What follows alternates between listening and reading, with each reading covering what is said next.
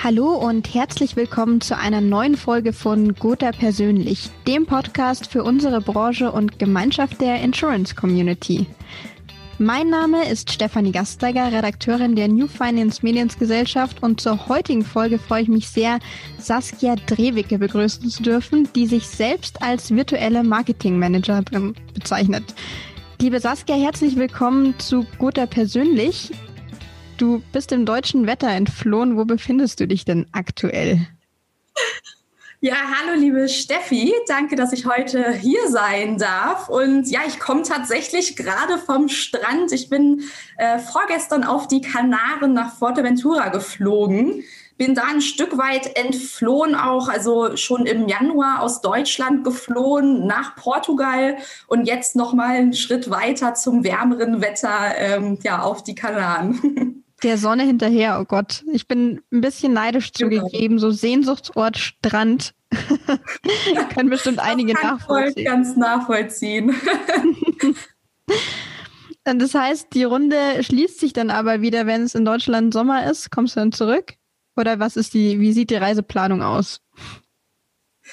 Ähm, aktuell ist der Plan, also man kann ja momentan nicht so weit vorausschauend planen. Ich bin so im Monatsvorplanungsrhythmus. Im April werde ich wahrscheinlich zurück nach Deutschland kommen. Und dann soll es aber in diesem Jahr tatsächlich ganz ins Ausland gehen. Ich plane nach Lissabon zu ziehen.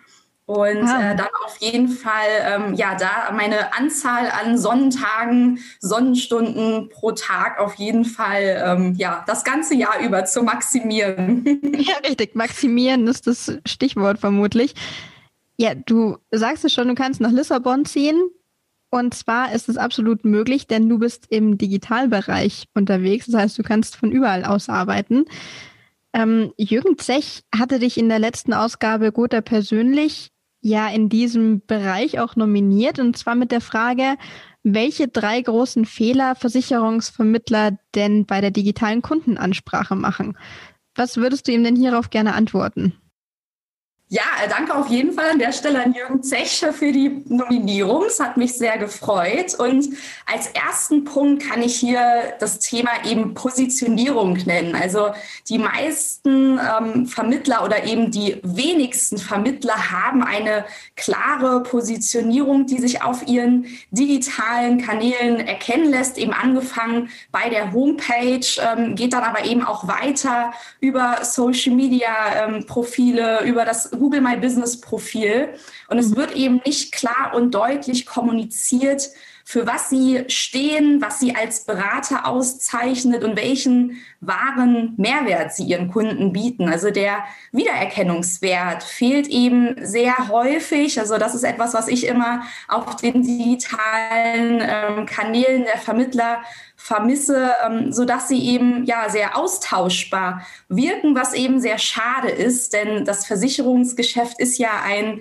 People-Business, es ist Vertrauenssache und ähm, gerade da ist es, ähm, also bin ich mir ganz sicher, dass ähm, jeder Vermittler eben ja Eigenschaften mit sich bringt, die unbedingt auf diese digitalen Kanäle ähm, müssen, die kommuniziert werden müssen, um eben aus der Masse herauszustechen. Das ist so der erste Punkt.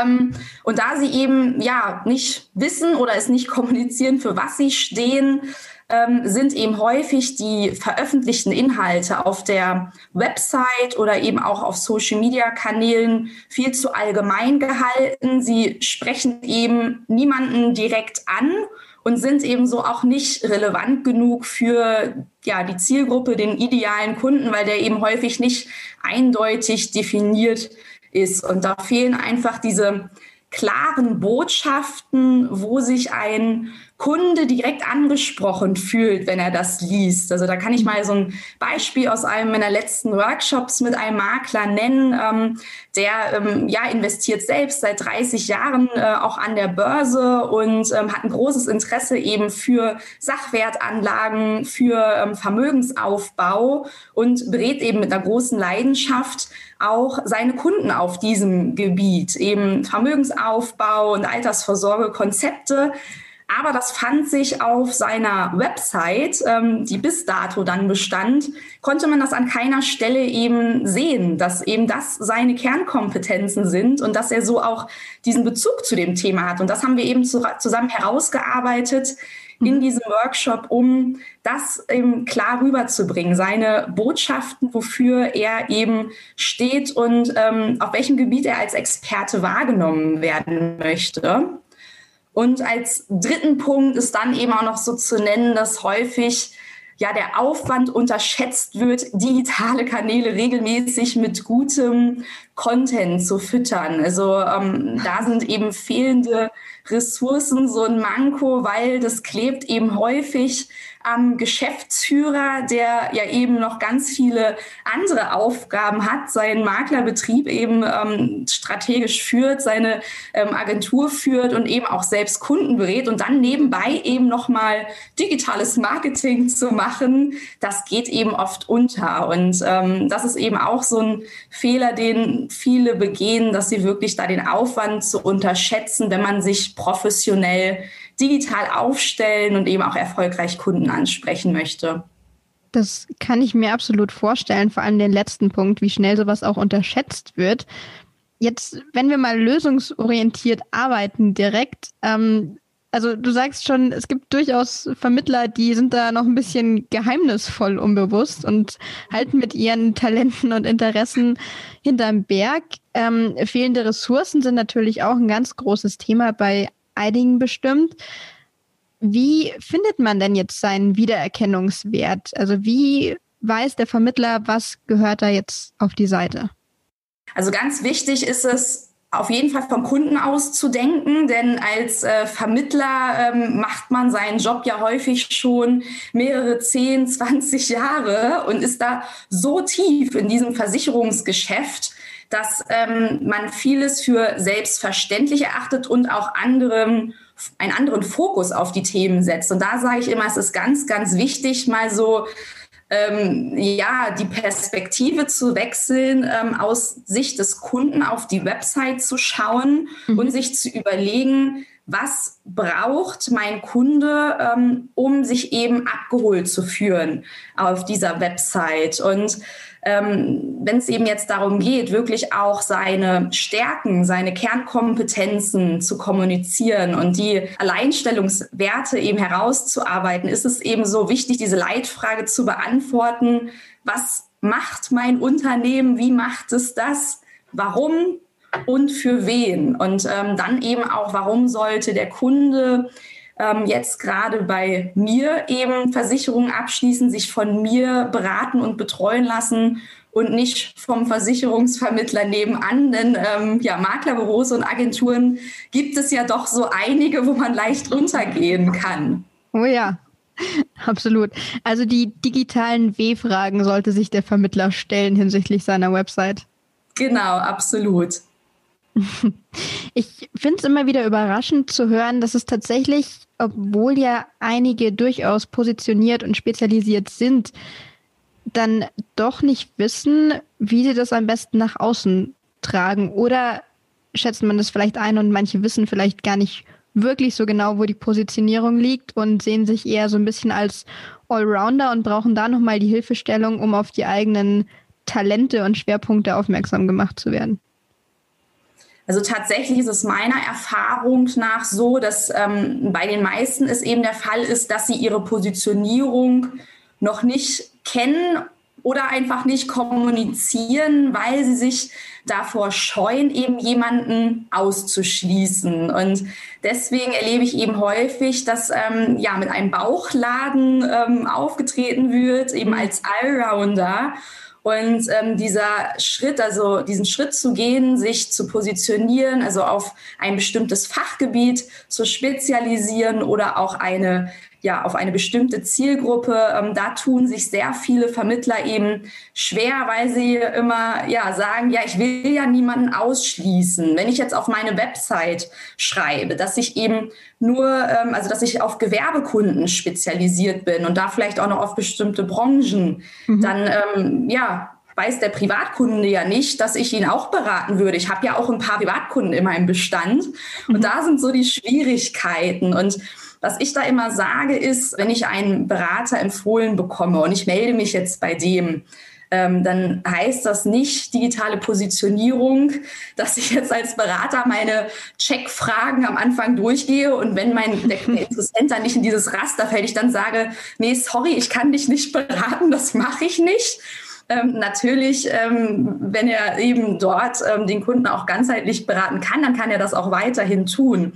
Es geht aber vielmehr darum, im digitalen Bereich eben nicht für alles und nichts wahrgenommen zu werden, mhm. sondern eben für etwas Bestimmtes. Und das schaffe ich eben nur, wenn ich auch ähm, ja, hier eine gewisse Positionierung vornehme. Und sicherlich führt es auch dazu, dass ich gewisse Menschen eben, ich würde auch gar nicht sagen ausschließe, ich ähm, spreche sie nicht mehr direkt an, mhm. aber dafür spreche ich andere Menschen wiederum sehr direkt an und gebe ihnen eben das Gefühl, wenn sie auf meinen digitalen Kanälen sind, Mensch, das ist genau der richtige Berater für mich. Hier fühle ich mich eben abgeholt, angesprochen und zudem nehme ich eben jetzt ähm, aufgrund dessen Kontakt auf.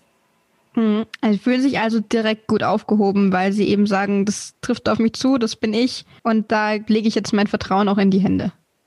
Ja, also es geht ja so, wenn man ähm, sich auch persönlich mit jemandem austauscht und man stellt fest, dass man gleiche Hobbys hat oder ähm, ein Schauspieler, ein Sänger irgendwie gut findet, äh, gerade irgendwie auf dem gleichen Konzert war, dann hat man ja so direkt mit jemandem das Gefühl, auf einer Wellenlänge zu sein. Mhm. Und das äh, sollte eben Vermittler auch auf seinen Kanälen ähm, schaffen, dass ein Interessentenkunde dieses ja, wir sind auf einer Wellenlänge Gefühl hat. Ja, ich bin mal gespannt, wie viele Vermittler jetzt anfangen, äh, ihre letzten Konzertbesuche auf der Website zu listen. ja, das stimmt. Ähm, das kann man durchaus ähm, auch gut unterbringen. Vielleicht nicht unbedingt auf der Startseite, da würde ich das jetzt nicht sehen, aber es spricht auf jeden Fall nichts dagegen ähm, auf der Über uns Seite, über mich, da auch mal so ein bisschen ähm, Einblick in die Persönlichkeit eben zu geben. Auch davor scheuen sich viele, sich mit Bild mhm. zu präsentieren und auch mal so ein paar private Dinge eben über sich selbst zu teilen. Natürlich muss da jeder schauen, bis wohin er sich ähm, wohlfühlt. Das ist natürlich ganz, ganz wichtig, damit man eben auch authentisch bleibt. Mhm. Aber ähm, es spricht absolut nichts dagegen, auch mal so ein Stück weit von seinen Hobbys ähm, zu erzählen, weil einfach dadurch dieser Bezug zur Zielgruppe, zum Zielkunden hergestellt wird, wenn ähm, dort dann Ähnlichkeiten sich eben ähm, wiederfinden lassen. Und so wird auch so ein Berater greifbar für den mhm. Kunden. Also er ist ja ein Mensch dann eben auch mit Interessen, mit Hobbys, der eben beruflich ähm, zu Versicherung und Finanzen berät, aber eben auch ähm, ja, menschliche Eigenschaften hat. Aber wenn ich das nicht kommuniziere, dann ähm, kann ein Kunde da ja wenig Bezug zu mir herstellen als Person. Absolut, also persönliche Ansprache neu gedacht und ich glaube, wir sind uns alle bewusst in der Branche, wie wichtig es am Ende des Tages ist, dass der Kunde einen persönlichen Bezug zu seinem Vermittler hat auch. Ja, absolut. Jetzt hätte ich folgende Frage an dich und zwar zitierst du auf deiner LinkedIn-Seite Heraklit, nichts ist so beständig wie der Wandel. Wie setzt du das denn im privaten Bereich um? Ja, also bei mir ist es so, dass ich ähm, ja eigentlich solange ich denken kann, äh, schon immer ins kalte Wasser gesprungen bin. Ähm, ich glaube, so mein erster richtig äh, ja, kalter Sprung war auch vor allen Dingen so die Reise nach Südostasien, eine Backpacker-Reise. Mhm. Ich kam, habe fünf Jahre in der Bank gearbeitet und dann habe ich gesagt, so, ich nehme jetzt mal eine dreimonatige Auszeit, bevor ich mein Masterstudium anfange und hatte ja wirklich gar keine Ahnung, was mich da erwarten würde. Ähm, Und das zieht sich so komplett durch mein, ähm, ja, durch mein Privatleben, gerade auch dieses Reisen ähm, im Ausland längere Zeit sein, weil ich ähm, ja mich dadurch natürlich immer wieder an neuen Orten zurechtfinden ähm, mhm. muss, neue Menschen kennenlerne, neue Kulturen kennenlerne, mich auch an neue andere Strukturen, als wir sie aus Deutschland kennen, anpassen muss. Und das erfordert eben immer eine ständige Veränderungsbereitschaft. Ich hatte ja zu Beginn schon gesagt, ich war ähm, jetzt zuletzt eben an der Algarve in Portugal, mhm. war jetzt ein paar Tage in Lissabon, jetzt hier auf den Kanaren. Und ähm, da ist eben ständig so ein Wechsel drin. Ja, man kennt es, glaube ich, aus dem eigenen Urlaub, wie stark sich da Kulturen schon unterscheiden können. Gerade so eine Backpack-Reise stellt einen dann nochmal vor andere Herausforderungen. Aber du hast ja so die Weltenbummlerin wirklich in dir entdeckt. Jetzt würde mich mal interessieren, du bist auch als Sparheldin bekannt. Wie passt mhm. es denn mit dir als Reiseenthusiastin zusammen?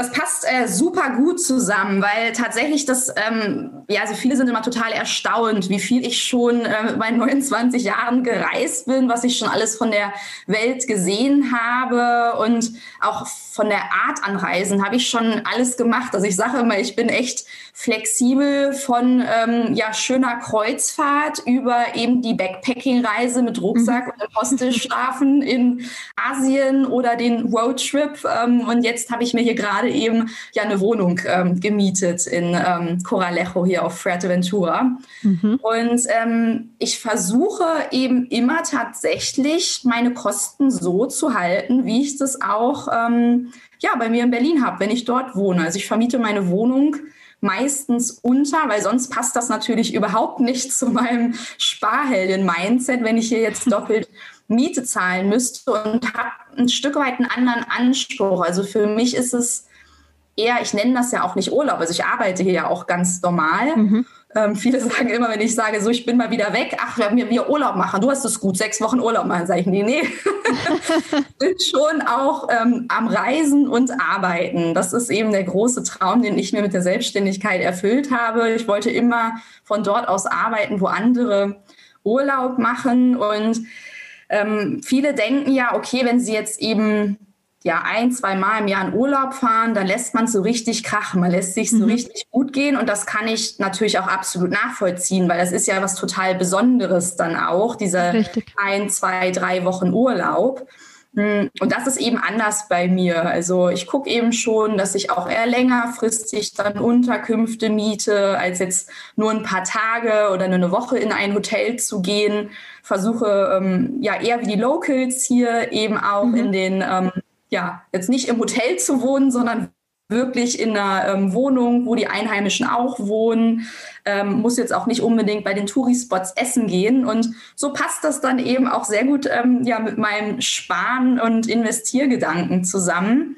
Äh, dass ich dort eben ja trotz des vielen Reisens nicht mehr ausgebe, als wenn ich in Deutschland bin. Eher bin ich sogar günstiger unterwegs, weil natürlich oftmals Tatsache. die Lebenshaltungskosten auch im Ausland, in anderen Ländern günstiger sind als mhm. ähm, bei uns in Deutschland.